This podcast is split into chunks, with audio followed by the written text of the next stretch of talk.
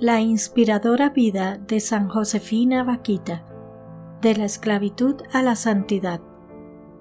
Aunque su origen no es del todo certero, Josefina fue una religiosa de Sudán, secuestrada por unos comerciantes de esclavos cuando solo era una niña y apodada de forma irónica Paquita, que significa afortunada.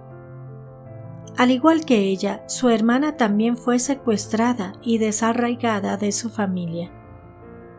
Tuvo que salir forzosamente de su tierra, perdió su nombre y fue sometida a la esclavitud y tortura. Pese a perder todo y ser vendida a distintos amos que la maltrataron durante años, Vaquita conservó la inocencia y un corazón limpio. No permitió que el sufrimiento se adueñase de su existencia, lo transformó en esperanza, y nunca dudó de la presencia de Dios, fe que la preservó de la tristeza y le dio ánimo para seguir adelante. Fui realmente afortunada, porque el nuevo patrón era un hombre bueno, no me maltrataba ni me humillaba, algo que me parecía completamente irreal, escribe Josefina en su diario con 13 años, refiriéndose a la paz y tranquilidad que sintió por primera vez desde el comienzo de su pesadilla, al conocer a su quinto y último amo, el único que la trató bien Vaquita viajó con él a Italia, donde trabajó de niñera, para después ingresar al noviciado del Instituto de las Hermanas de la Caridad en Venecia. Allí supo que Dios le había dado fuerzas para poder soportar la esclavitud y fue bautizada como Josefina Margarita Fortunada. La historia de su vida representa algunas realidades emergentes y significativas en el mundo actual.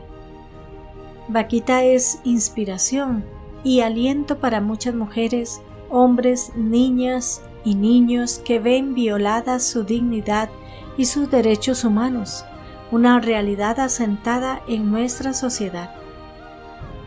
Ella es símbolo de África por su origen, del absurdo del racismo por su negritud, de las mujeres maltratadas por la violencia que padeció, de la fe de los pobres, pues su única posesión fue un crucifijo, y de la reconciliación que encarnó.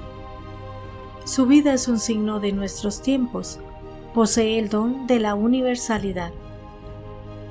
Al día de hoy conocemos su impactante vida gracias a las palabras que muestra el diario que escribió. Es un ejemplo grandioso de mujer fuerte y frágil, delicada y sensible, firme y sentimental, con coraje y misericordia a partes iguales.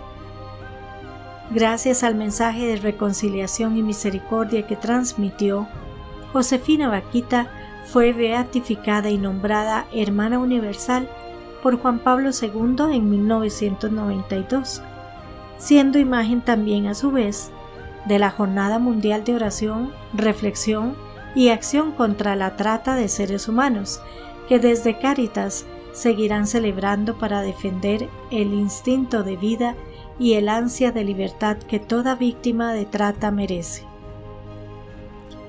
Falleció el 8 de febrero de 1947 en Italia y sus últimas palabras fueron Madonna, Madonna.